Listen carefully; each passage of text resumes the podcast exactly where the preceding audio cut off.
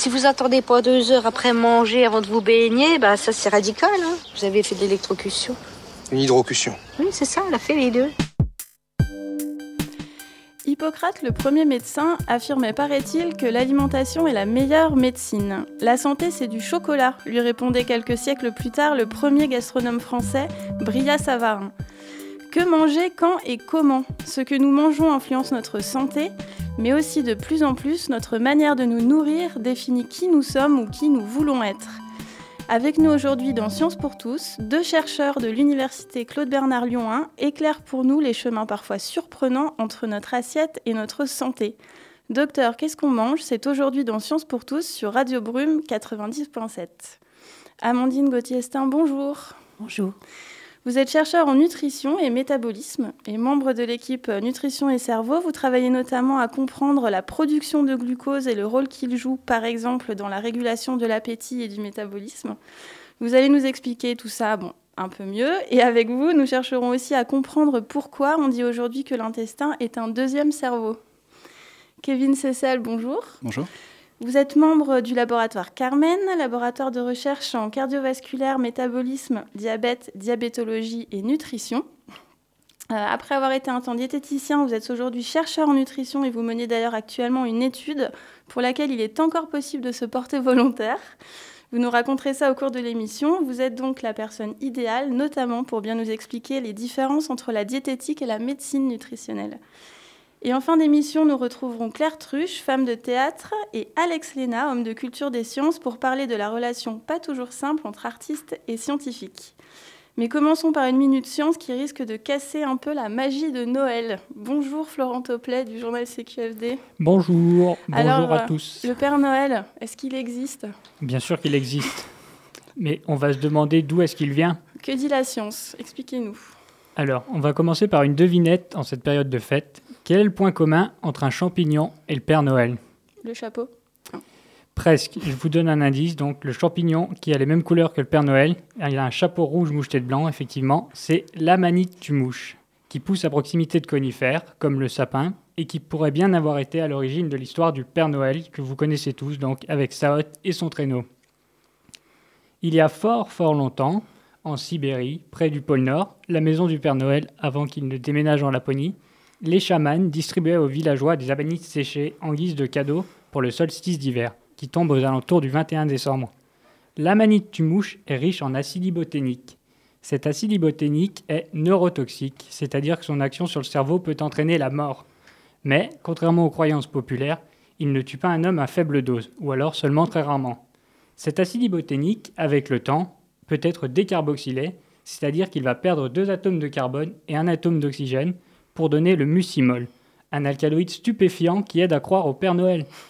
En effet, ce mucimol agit sur le cerveau, tout comme l'acide iboténique, mais le mucimol est psychoactif, c'est-à-dire qu'il se fixe sur les récepteurs au GABA, un des principaux messagers de notre système nerveux, et modifie donc les signaux électriques qui circulent à travers notre corps depuis notre cerveau. Et, comme toutes nos actions dépendent de ces signaux électriques, la perception et les pensées vont être modifiées. Pour faire simple, le mucimol est donc hallucinogène. Et la tumouche est donc hallucinogène. C'est ça. Première donc, info. nos Sibériens d'il y a fort fort longtemps recevaient donc de leur chaban des gourmandises de nature à créer une belle magie de Noël. La théorie paraît infaillible. hein. C'est en tout cas ce qu'en pense John Rush, anthropologue et professeur au Sierra College à Rocklin en Californie.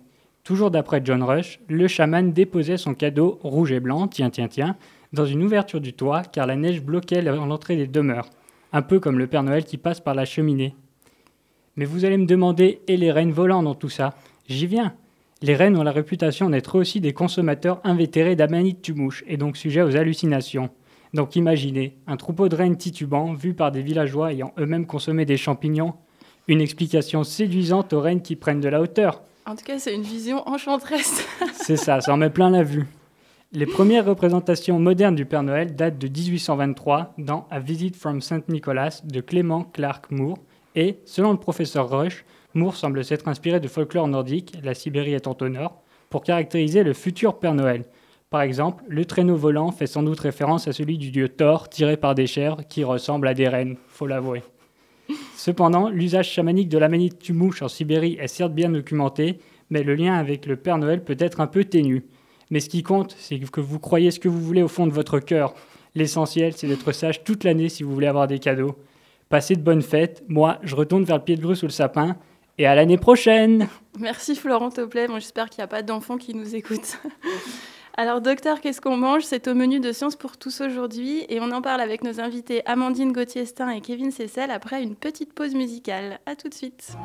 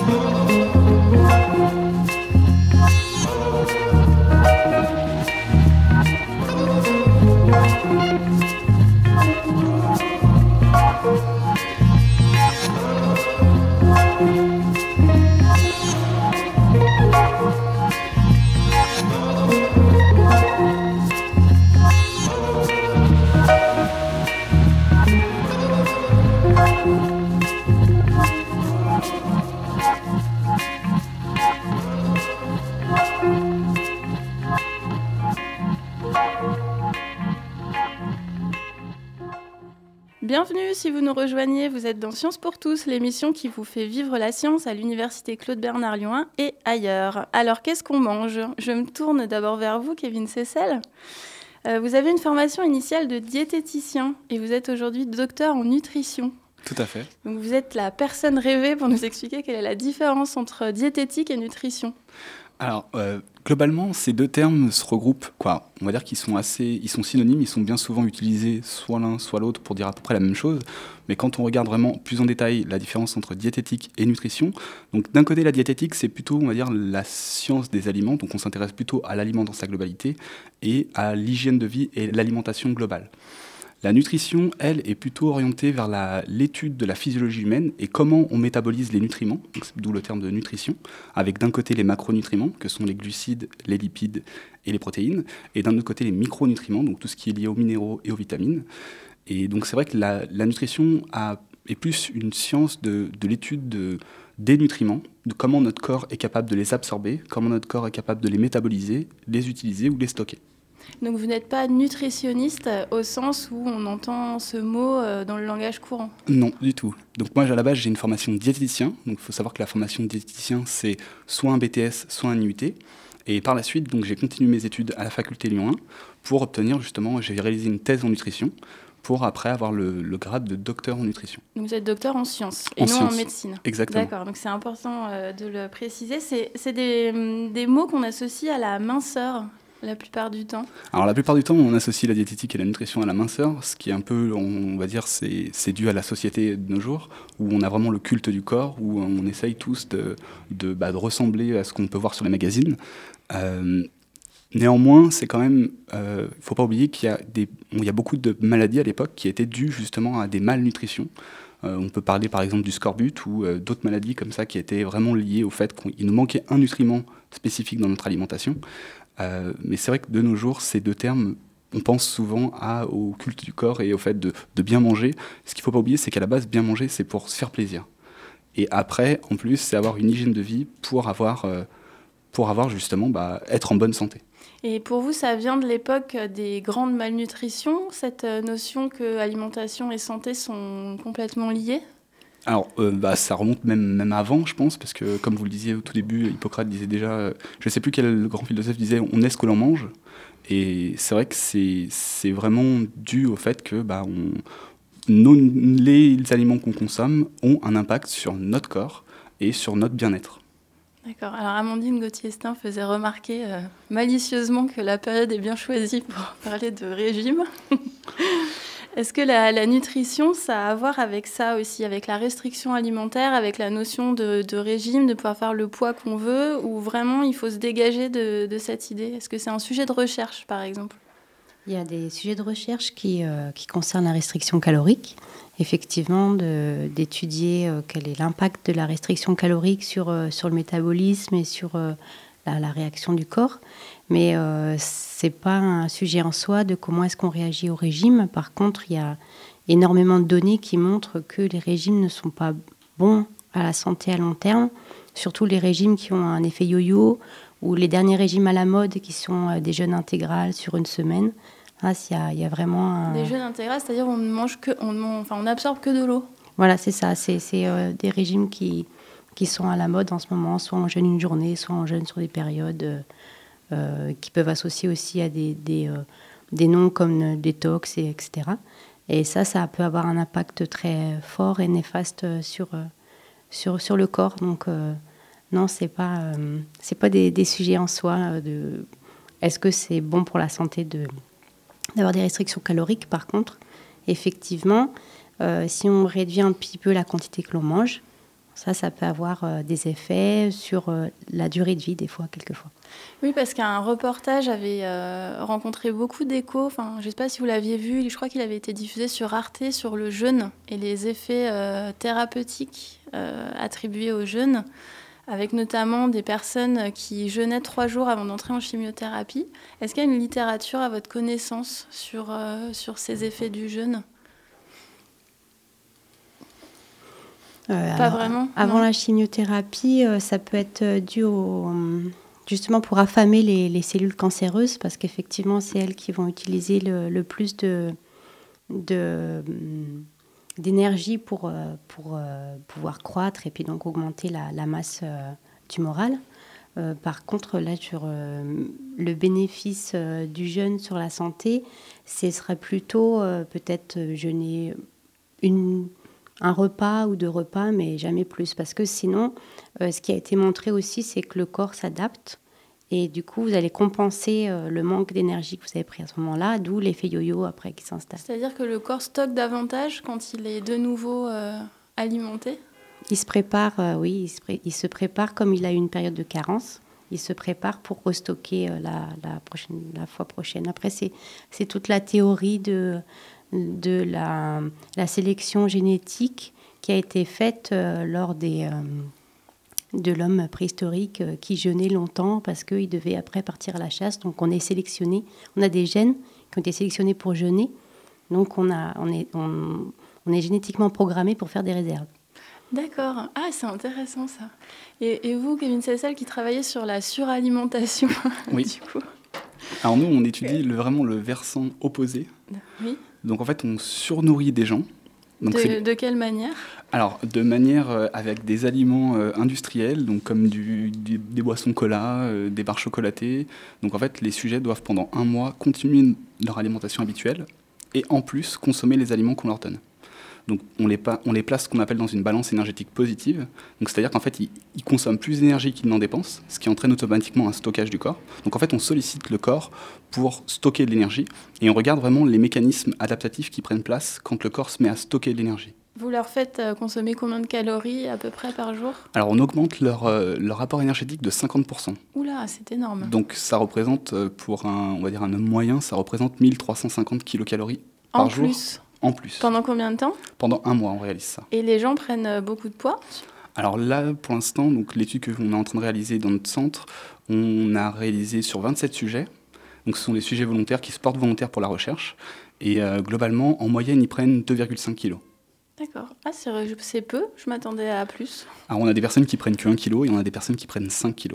Mais en moyenne. Ça dépend de la corpulence euh, de départ, j'imagine. Et puis ça dépend vraiment des, des personnes, donc du patrimoine génétique qu'elles ont et comment elles s'adaptent réellement à cette prise de poids. D'accord. Et du coup, vous regardez quoi concrètement dans leur adaptation? On regarde beaucoup de choses. Donc nous, on s'intéresse tout particulièrement, on va dire, au métabolisme au sens global. On regarde aussi beaucoup la sensibilité à l'insuline, donc ce qui est euh, en lien avec tout ce qu'on pourrait retrouver dans le diabète de type 2. Euh, on s'intéresse aussi, on va dire, euh, comment le corps absorbe les lipides et qu'est-ce qu'ils vont devenir dans le corps? Est-ce qu'ils vont être stockés? Est-ce qu'ils vont être brûlés? Et euh, on s'intéresse aussi tout particulièrement au, au, tissu adipeux, donc c'est la graisse. Donc on s'intéresse à la graisse sous la peau, donc la graisse sous-cutanée. Et on va regarder au niveau génétique comment quels sont les gènes qui sont, qui sont modulés. Et on fait exactement la même chose au niveau du muscle. Est-ce que ça existe, les gens qui mangent tout ce qu'ils veulent sans grossir? Ça existe, oui. C'est une, c'est, une, ils appellent ça, on appelle ça la maigreur constitutive. C'est des personnes qui n'arrivent pas à grossir malgré le fait qu'elles, consomment, qu'elles peuvent consommer beaucoup de calories. Et, et, du coup, les impacts de santé publique de votre recherche, euh, quels peuvent-ils être? Qu'est-ce que vous cherchez à comprendre? Est-ce que vous faites de la recherche clinique? Oui, exactement. Donc on fait de la recherche clinique. Euh, l'idée, c'est vraiment de décortiquer, on va dire, les phases précoces de l'obésité. Donc c'est vraiment quand on, avant de devenir une personne obèse, donc quand on prend du poids, on veut vraiment regarder cette phase dynamique quand le corps s'adapte et commence à prendre du poids.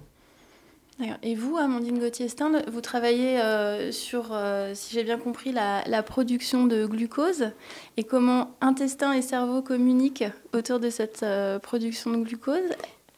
Oui, c'est ça. En fait, c'est euh, une fonction qu'on a découverte au laboratoire, euh, que euh, l'intestin, quand il, en dehors des périodes d'alimentation, parce que quand on mange, du sucre va être absorbé par l'intestin et relargué dans la circulation sanguine. Et en dehors des périodes d'alimentation, on a pu montrer que l'intestin était capable de produire du, sucre, donc sous forme de glucose, dans le sang et particulièrement dans une veine qui, est entre l'intestin et le foie. Et quand le sucre est, dans cette veine, il est détecté euh, par euh, des petits détecteurs qui sont présents dans cette, euh, dans cette veine, qui s'appelle la veine porte, qui envoie un signal au cerveau. Et ça, ça va, ce signal va diminuer la prise alimentaire au repas suivant et va augmenter la, la dépense énergétique. Donc on essaye de comprendre comment est-ce que le cerveau va intégrer ce signal et qu'est-ce qui peut induire la production de glucose par l'intestin. Et ce mécanisme est impliqué dans l'obésité comme peuvent l'être euh, ceux que décrivait euh, Kevin Cessel alors, on a pu euh, montrer bon, chez la souris, parce que toutes ces manipulations sont difficiles à mettre en place dans des essais cliniques, on a pu montrer, soit par les études de gènes, soit par des études qui ont été faites par d'autres personnes, que cette fonction existe chez l'homme. Et euh, donc, euh, ce qu'on a pu montrer, c'est quand on, provoque cette production de glucose, on peut protéger du développement de l'obésité et du diabète de type 2. De quelle manière? Donc, euh, en fait, ça, ça permet de, en augmentant la dépense énergétique, de, de compenser la, prise de poids due à un excès de nourriture. Donc, les modèles qu'on a utilisés, c'est des souris qui sont rendues obèses parce qu'elles sont sous régime enrichi en beurre et en sucre. Donc elle dépense plus les calories qu'elle mange par rapport aux autres euh, qui n'ont pas une augmentation de la production de glucose par l'intestin. Et ça protège du diabète parce qu'on a euh, un effet sur le pancréas, qui est l'organe qui va produire l'insuline. Donc on a un effet qui va augmenter la sensibilité à l'insuline et qui est une caractéristique de, de défaut des diabétiques de type 2. Entendu. Et ça, c'est quelque chose qui est euh, génétique, qui est individuel, ou est-ce que c'est, ça peut être influencé par des facteurs environnementaux ou par euh, l'état de la flore intestinale, par exemple? Alors, pour, euh, comme les facteurs environnementaux, on a pu montrer que le jeûne induit cette fonction. Et certains nutriments, donc les régimes enrichis en fibres solubles, donc vous pouvez retrouver ces fibres dans tout ce qui est choux, les avocats, les, euh, certains légumes secs comme euh, les lentilles. Et dans les régimes enrichis en protéines également, on peut avoir une augmentation de cette production de glucose. Et dernièrement, on a montré que euh, les régimes enrichis en fibres provoquent la, production de glucose en jouant sur le microbiote intestinal, puisque c'est ce microbiote qui va utiliser les fibres pour produire des, des, composés volatiles qui sont des acides gras à courte chaîne, qui eux sont utilisés par l'intestin pour produire du glucose et qui sont aussi, euh, après ça, ça, devient un petit peu compliqué, en fait, qui apparaissent dans la circulation sanguine, qui activent le cerveau. Le cerveau va à son tour activer l'intestin, qui va produire du glucose. un mécanisme de boucle voilà, entre il y a une intestin double et cerveau. Tout à fait. Et intestin et cerveau communiquent donc par le sang, par le système sanguin euh, il y, a plusieurs choses. Il y, a des hormones qui sont produites euh, par l'intestin suite à l'ingestion de différents nutriments. Donc là, on va avoir une communication avec le cerveau qui, passe par la circulation sanguine. Et on a des communications par le système nerveux, soit directement au niveau du système entérique, donc qui touche les intestins, soit au niveau de la veine porte, qui est la veine qui est juste, euh, qui, est, qui, est, la première qui voit le sang issu de l'intestin et donc les composés que absorbe ou produisent l'intestin.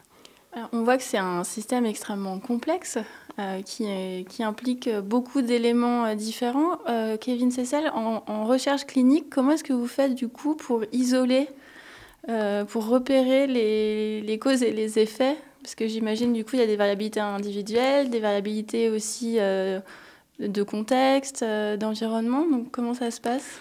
Alors, euh, généralement, en recherche clinique, quand on veut étudier euh, un mécanisme ou étudier l'effet, par exemple, de la prise alimentaire sur, euh, sur un organe, en fait, on va comparer le sujet à lui-même. C'est-à-dire qu'en fait, le sujet va être son propre contrôle. Donc, on va, généralement, ce qu'on fait, c'est qu'on le fait venir au centre avant qu'il commence l'intervention. On fait les tests qu'on a à faire et on va refaire ces tests après intervention. Et en fait, en comparant avant et, quoi, plutôt après et avant, on va pouvoir voir quelle est l'adaptation que ça a induit au niveau du corps.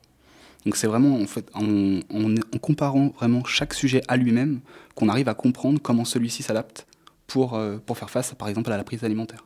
Et quelles sont les motivations des gens qui vous rejoignent pour ce genre d'études? Alors la motivation de, pour des gens qui, donc les sujets volontaires qui viennent participer à ces études, généralement c'est qu'ils ont envie de faire avancer la science. Et après, il y a aussi, il faut, donc nous on a, on, donc c'est une indemnisation euh, vis-à-vis -vis du temps passé avec nous. Et donc on, indemnise les sujets vis-à-vis -vis du temps qu'ils viennent passer à l'hôpital dans notre centre.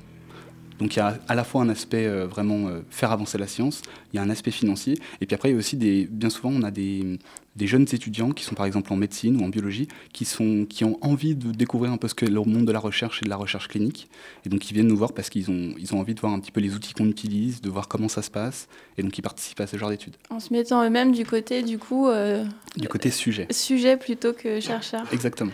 Vous disiez qu'il est encore possible de participer à l'étude? Ah oui, il est encore possible de participer à l'étude. Donc en, vous pouvez nous contacter en, par mail à surnutrition.gmail.com et donc vous envoyez un mail et euh, nous on vous répondra, on vous enverra une fiche de volontaire pour participer à cette étude et si votre profil correspond, bah, on, vous, euh, on vous recontacte pour vous proposer de participer. Et concrètement, c'est quand la prochaine euh, Alors, euh, campagne? Je ne sais pas comment vous appelez ça. Alors la prochaine campagne, elle débute en janvier. Donc ça commence dès le début de l'année et elle va s'étaler pendant courant 2016. Très bien. Bon, alors c'est un appel à volontaires. Euh, on continue en deuxième partie sur, euh, pour approfondir les liens entre euh, cerveau et intestin notamment, après une petite pause musicale.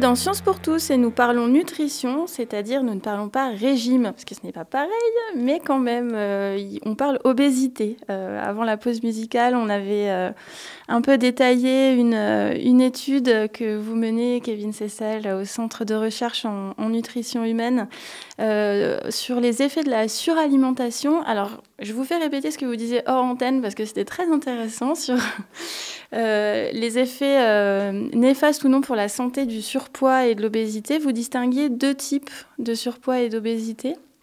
Tout à fait. Donc, on va dire qu'il y a deux types de. En fait, en fonction d'où s'accumule le gras, il n'a pas les mêmes vertus. Donc, c'est vrai que s'il s'accumule plutôt dans les parties basses du corps, donc typiquement la culotte de cheval, c'est plutôt, ça a été montré que c'était plutôt protecteur. Alors qu'à l'inverse, quand on accumule du gras vraiment au niveau viscéral, donc avoir euh, un, petit ventre, on va dire, c'est vraiment plutôt ce tissu adipeux-là qui est néfaste pour la santé et qui prédispose à l'apparition de d'autres maladies comme le diabète de type 2 ou les maladies cardiovasculaires. Est-ce qu'on sait pourquoi? Alors on pense que déjà le fait qu'il soit vraiment connecté au foie directement par la veine porte fait qu'il a, il a, il a une circulation sanguine qui est complètement différente de, du tissu adipeux sous-cutané, donc celui qu'on pourrait avoir sous la peau. Et, euh, et c'est très certainement cette connexion qui fait qu'il est, il est vraiment particulier.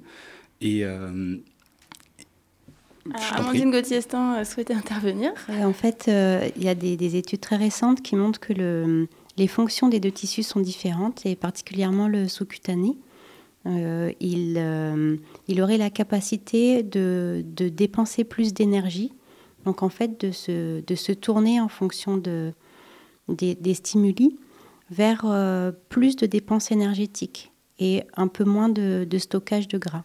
Donc euh, c'est les capacités euh, en termes de, production et de métabolisme sont différentes quand le gras est sous la peau ou dans les viscères. Et c'est ça qui pourrait jouer aussi sur, euh, sur la, propension à développer des maladies cardiovasculaires et, ou de diabète. Et est-ce que ça, ça dépend de ce qu'on mange?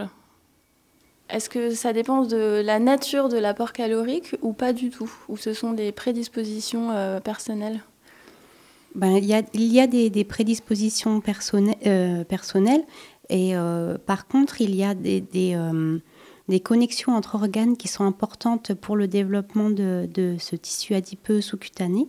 Et par exemple, il a été montré que si vous êtes dans un environnement, soit vous faites de l'exercice, ou soit vous êtes un environnement de bien-être ou enrichi, par exemple, pour les souris quand elles sont dans une cage où elles peuvent s'amuser, elles peuvent bouger. Là, elles vont, elles vont avoir un tissu adipeux sous-cutané, sous-cutané qui va être beaucoup plus euh, dépenseur d'énergie et beaucoup plus bénéfique pour la santé. C'est-à-dire que les conditions, euh, y compris psychologiques, dans lesquelles euh, on se nourrit, ont une influence sur notre métabolisme? Ben Là, pour la souris, ouais, c'est ces conditions d'environnement qui étaient importantes pour son métabolisme. Et de plus en plus, il y a des relations entre les deux. votre laboratoire s'appelle Nutrition et Cerveau. Quelles sont les pistes de recherche que vous explorez?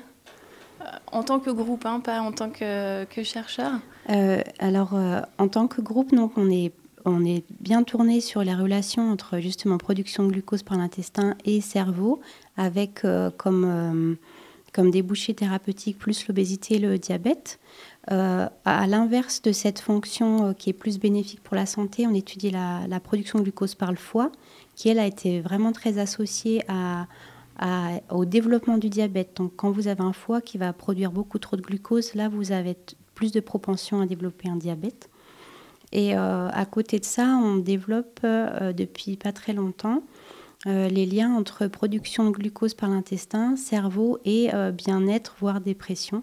Est-ce qu'on peut avoir un lien entre tout ça? Oui, c'était ma, ma, question suivante. On lit de plus en plus euh, alors ça peut faire sourire parce qu'il y a un côté un peu magique, euh, manger tel aliment et vous irez mieux. Euh. mais on lit de plus en plus quand même des, discours autour de la prévention de certaines maladies comme la dépression, la maladie d'Alzheimer, avec une diète adaptée. Ça, ce sont des choses qui sont documentées.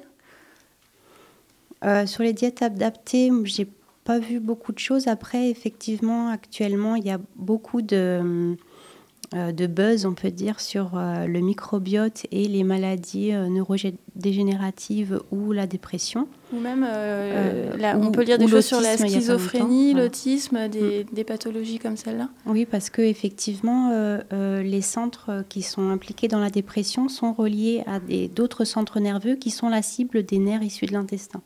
Donc on peut avoir des connexions. Après, quelle est la poule de l'œuf dans tout ça? C'est un petit peu compliqué.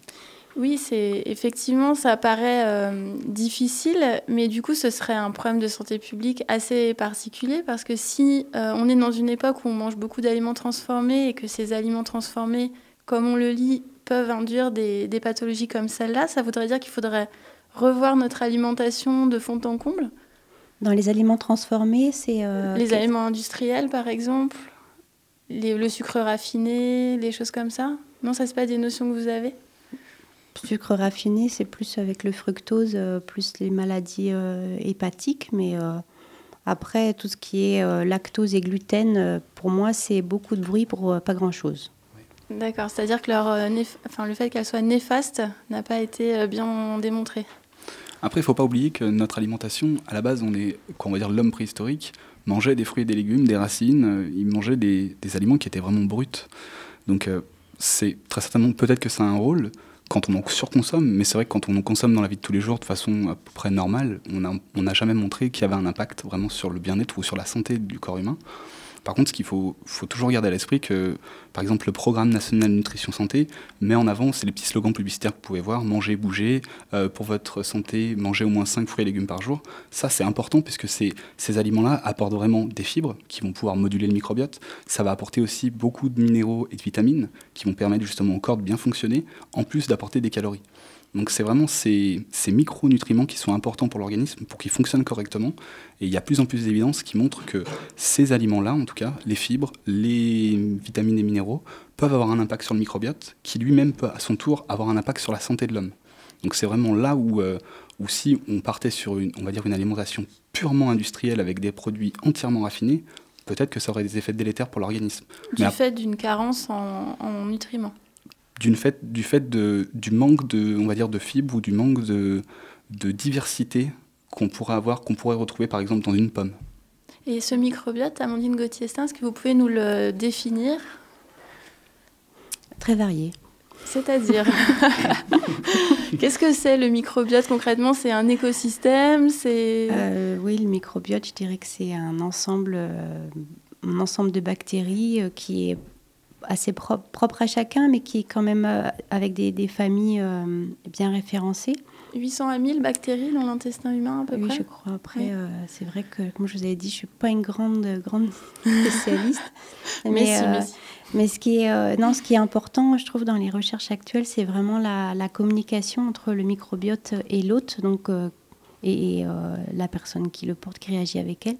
C'est ça qui est intéressant dans ce qu'on ce qu'on va trouver maintenant, c'est que Vraiment, il y a une interaction entre les, entre le, tout l'écosystème qu'on peut avoir euh, dans notre intestin et puis ce que le corps en fait. Mais comment on communique avec nos bactéries concrètement?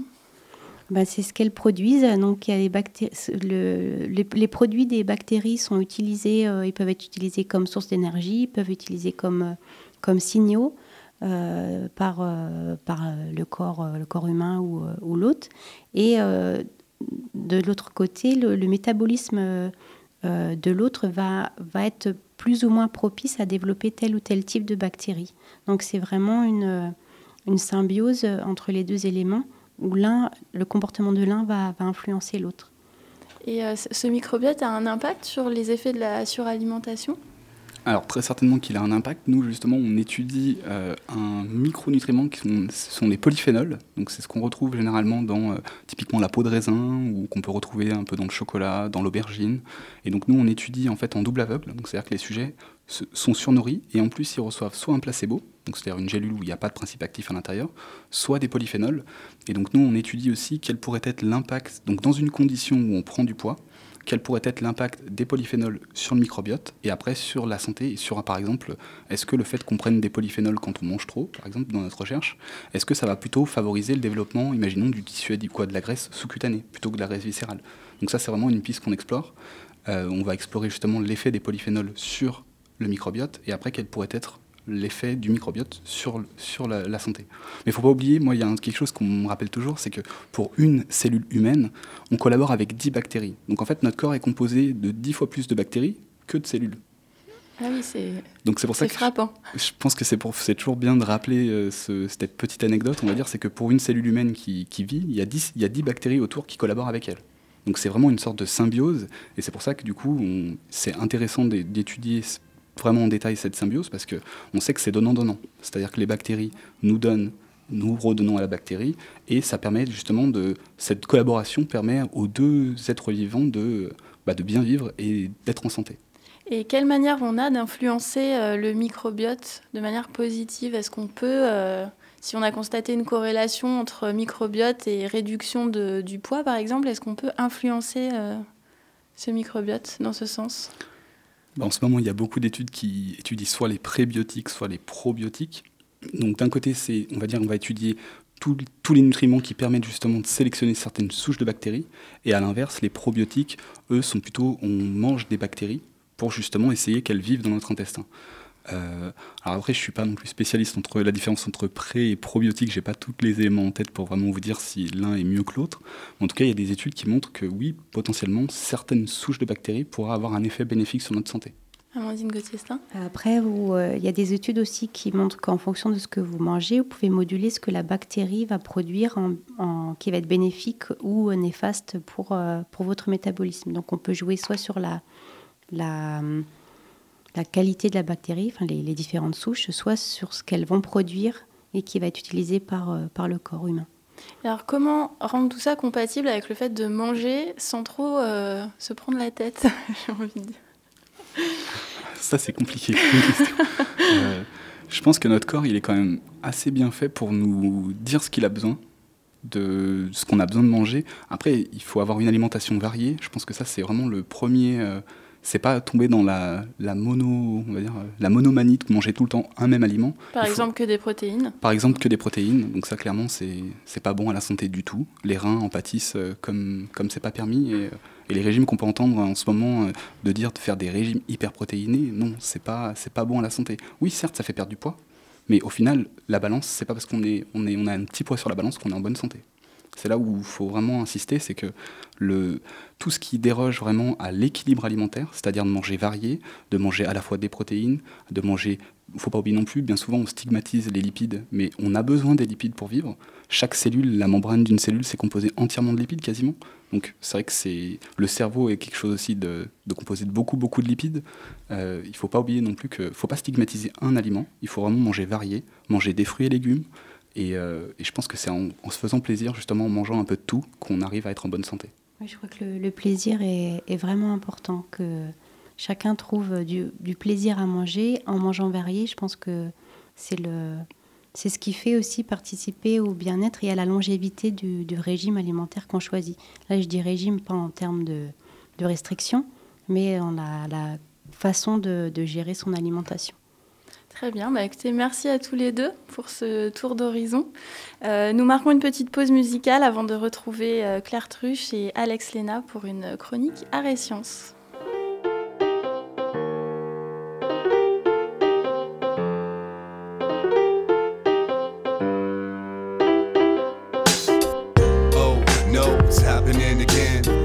sets in, waiting for the dividends.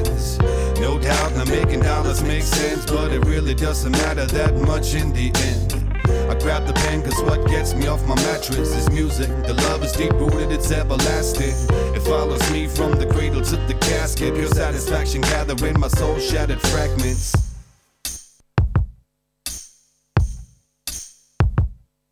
At times, man, I wish I was illiterate. Then I couldn't read all the letters that I slipping through my letter slit. Nothing but bills using an aggressive rhetoric, saying give us the dough while we got other means to settle it. And just as I get to thinking that I better quit, I start practicing verbs, nouns, adjectives, and predicates. And when I'm in that zone, you best to step back a bit. Sometimes I feel inadequate, but when I rhyme, I laugh at it. Then I'm in control, body and soul becomes a whole. Being pulled towards the notes like a magnetic pole. I got mad methods of delivering my flow when the crowd's still shivering. Yo, it's not because they cold, they so quivering because I spoke with authenticity. I'm not religious, but music gave me an epiphany. Particle purified, the phonics bringing the best beats. All for now until I fill out another fresh sheet. Oh no, it's happening again. Trouble sets in, waiting for the dividends. No doubt, now making dollars makes sense, but it really doesn't matter that much in the end. Grab the pen cause what gets me off my mattress is music. The love is deep rooted, it's everlasting.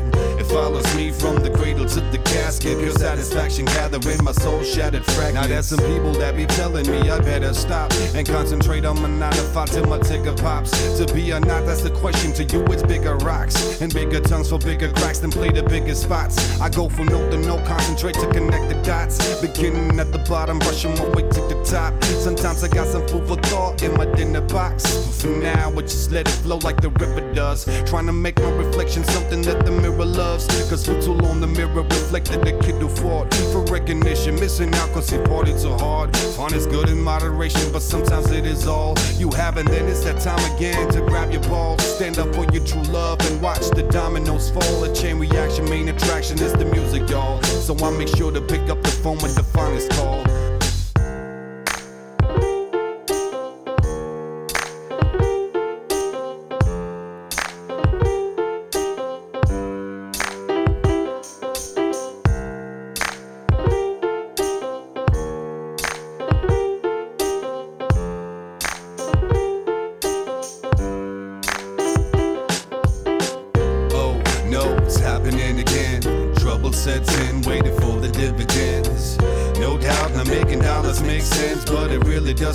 matter that much in the end.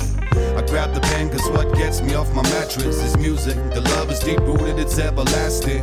It follows me from the cradle to the casket. Pure satisfaction gathering my soul shattered fragments.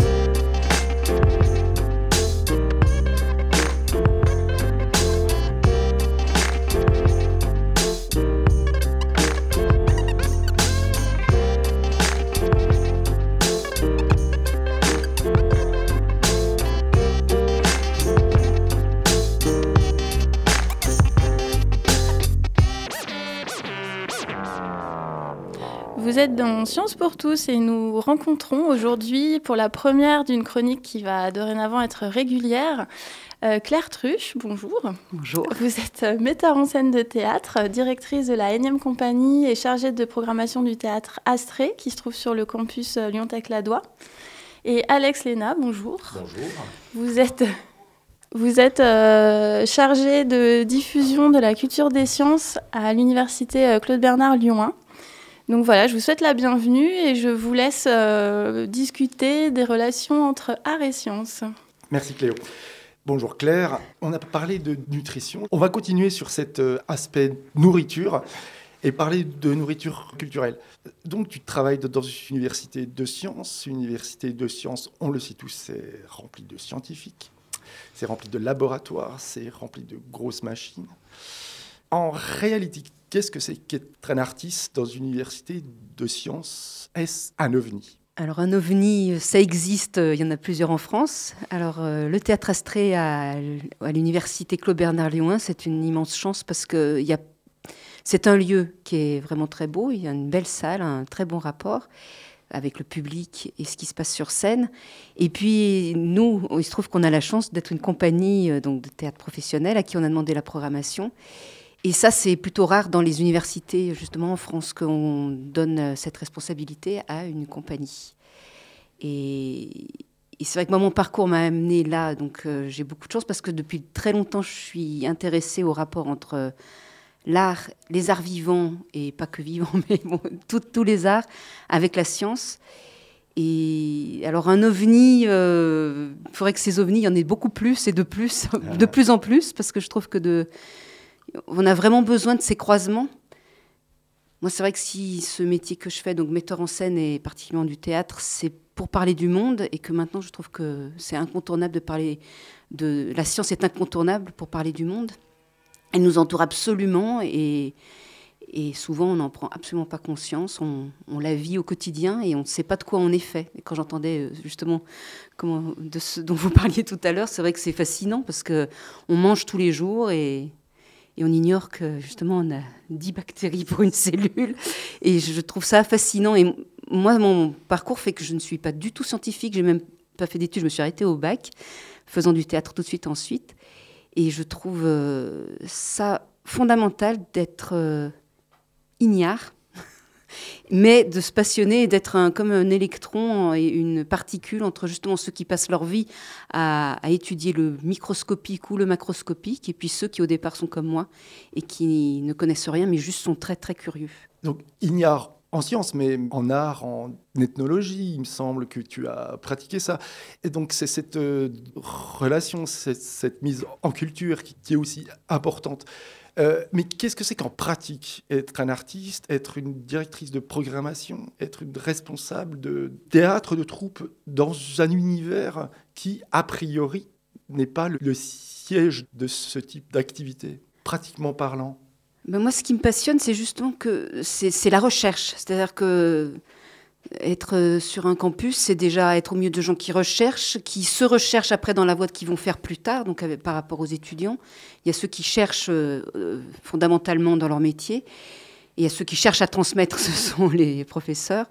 Et, moi, il se trouve que ce que j'aime dans mon métier, c'est justement cette recherche, c'est-à-dire de plus en plus ça m'arrive de moins en moins de faire des spectacles euh, avec des textes déjà écrits. Et ce que j'aime, c'est cette démarche donc, euh, de partir d'une idée, d'une intuition, et après de la, de la composer, de la creuser. Donc ça, c'est déjà dans la manière, je dirais. Donc euh, être ici à, Claude Bernard Lyon, c'est fondamental parce que justement, je suis entourée de gens avec qui je peux poser des questions et pour m'aider dans cette recherche. Et et puis après, oui, c'est cette histoire de d'importance de, de traverser aussi les disciplines. C'est-à-dire que là, il se trouve que depuis que je, travaille sur ce type de choses, je me rends compte que souvent, je rencontre des gens qui, qui travaillent euh, toute leur vie sur euh, un point très précis. Et il se trouve que moi, par euh, mon trajet, je traverse plein de gens qui, enfin de, paroles de gens qui travaillent sur des points précis. Mais du coup, quand tout ça fait spectacle, et quand les gens se retrouvent sur, enfin, pas sur scène, mais en tant que spectateurs, mais c'est enrichi, enfin, touchons du bois jusqu'à présent, les expériences qui se sont passées, c'est très enrichissant parce que c'est aussi une manière de, de, croiser aussi d'autres disciplines. Des fois, des gens euh, se, sont rencontrés entre euh, laboratoires alors qu'ils étaient presque mitoyens et en fait de compte ils ne se parlaient pas enfin, parce qu'ils n'avaient pas le temps. Donc l'art fait des liens dans une université. Il est là pour euh, assurer la continuité, peut-être de privilégier cet aspect de contact entre les gens. Moi, c'est vraiment ce à quoi je crois beaucoup. Et sans oublier après le public qui vient d'ailleurs, qui n'est ni chercheur ni, ni artiste, mais qui est oui, curieux. Moi, je trouve c'est très important ce mot de curieux parce que forcément, il faut l'être quand on creuse des, des chemins euh, où on ne sait rien au départ. Donc, euh, la manière de le faire, c'est de la curiosité, mais aussi après, les gens qui vont le recevoir et qui vont venir euh, au jour J, c'est aussi, aussi créer des déplacements. Voilà. Mmh des, questions autres, euh, souvent qui viennent par naïveté, parce qu'on ne sait pas, et donc on pose des questions à côté, mais du coup cette question à côté va ramener une chose à laquelle euh, peut-être l'autre n'avait pas pensé, euh, une ouverture un peu différente et des croisements. Et moi je crois vraiment ça fondamental absolument, et encore plus par les temps qui courent, pour ne pas se refermer. Oui, c'est sûr. Et pour le coup, est-ce que tu ressens ce que peut ressentir un chercheur? Tu as évoqué le mot de recherche. Est-ce que tu éprouves une certaine empathie dans la mécanique de faire de la recherche? Est-ce que le fait de travailler désormais au cœur de la recherche, est-ce que tu en prends pour toi? Alors, je discutais avec quelqu'un qui a fait un peu euh, le chemin euh, que les chercheurs, ça part euh, souvent d'une intuition. Après, il y a un moment où il faut laisser des... Enfin, donc beaucoup se, se, se renseigner, beaucoup travailler, et puis après, une sorte de laisser décanter pour après, si tout va bien, avoir euh, l'étincelle. C'est un peu le parcours euh, qui m'a été décrit. Alors c'est vrai qu'artistiquement, euh, on peut ressentir des fois, quand on a des problèmes, on se dit mais comment on va raconter ça? Comment on peut raconter ça? Comment ça va être compréhensible? Et tout d'un coup, je me rends compte que là, il y a le même processus. C'est effectivement l'intuition de ce qu'on cherche. Euh, moi, je lis beaucoup et je rencontre des gens. Et après, bah, il y a un grand moment de vide absolu où rien ne vient. Et de temps en temps, des fois, il y a donc cette étincelle. Et, euh, et puis après, nous, il y a le, et après, il y a en cinquième, euh, je dirais, phase, il y a la rencontre. Alors, pour les mhm. scientifiques, c'est, j'imagine, l'écriture et puis le, le le, enfin, la thèse, voilà. Et puis pour nous, bah, c'est la rencontre avec le public. D'accord. Il nous reste une petite minute. Est-ce que tu pourrais nous dire dans cette petite minute ce qui t'a amené euh, aller vers la science? On a parlé d'ethnologie, d'anthropologie, tu as voyagé. Est-ce que, en quelques mots, nous parler de cette inclinaison au départ, j'étais comédienne et j'ai eu la chance de tomber sur un dossier d'instruction, donc une histoire vraie qui traînait sur un bureau. Et euh, c'était l'histoire de Caserio, assassin oh, de Sadi Raconte-nous là. donc euh, Caserio, jeune anarchiste de 21 ans et qui était italien et euh, qui habitait à Sète, euh, apprend que Sadi Carnot, président de la République en 1894, va être à Lyon. Et donc il décide de le tuer. Et donc il, il raconte dans un périple sa venue de Sète jusqu'à la place Bellecour où il va finir par planter le poignard dans la poitrine de Sadi Carnot. Et moi, ça m'a fasciné cette histoire, outre la forme de la justice qui était très intéressante théâtralement, mais c'était aussi comment ce jeune homme qui a poignardé en mois de juin s'est fait juger au mois de juillet et guillotiné au mois d'août, qui espérait que le monde change et rien n'a changé. Ça a été pire parce que pour les anarchistes, c'était le début de ce qu'on a appelé les lois scélérates. Et pour moi, ça a été le début, sans m'en rendre compte, de tout ce qui allait suivre par la suite, c'est-à-dire euh, comment, euh, comment on, on est ce qu'on est, comment on se construit face à l'autre. On croit euh, justement euh, des fois changer le monde, c'était son cas. Et puis après, j'ai fait des spectacles en me demandant qu'est-ce que c'est notre culture, qu'est-ce qui la fonde. Donc j'ai fait un spectacle sur l'histoire de la langue française. Après, je me suis dit oui, mais la culture, justement, il y a les mots, mais il y a aussi tout ce qui va autour. Et donc j'ai fait un spectacle sur justement un peu la connerie, comment on, on, peut se sentir con, mais surtout tout ce qui entoure le langage et qui fait qu'entre cultures, ça peut se passer mal c'est-à-dire euh, un regard peut être mal compris, un geste, une posture. Et tout ça m'a amené petit à petit jusqu'à euh, bah, justement à, l'université Claude Bernard de, puisque et de plus en plus avec les neurosciences, puisque maintenant je m'intéresse beaucoup à ce qui se passe carrément à la source, c'est-à-dire dans le cerveau. Donc ce sont les gens qui t'intéressent et les scientifiques sont des gens.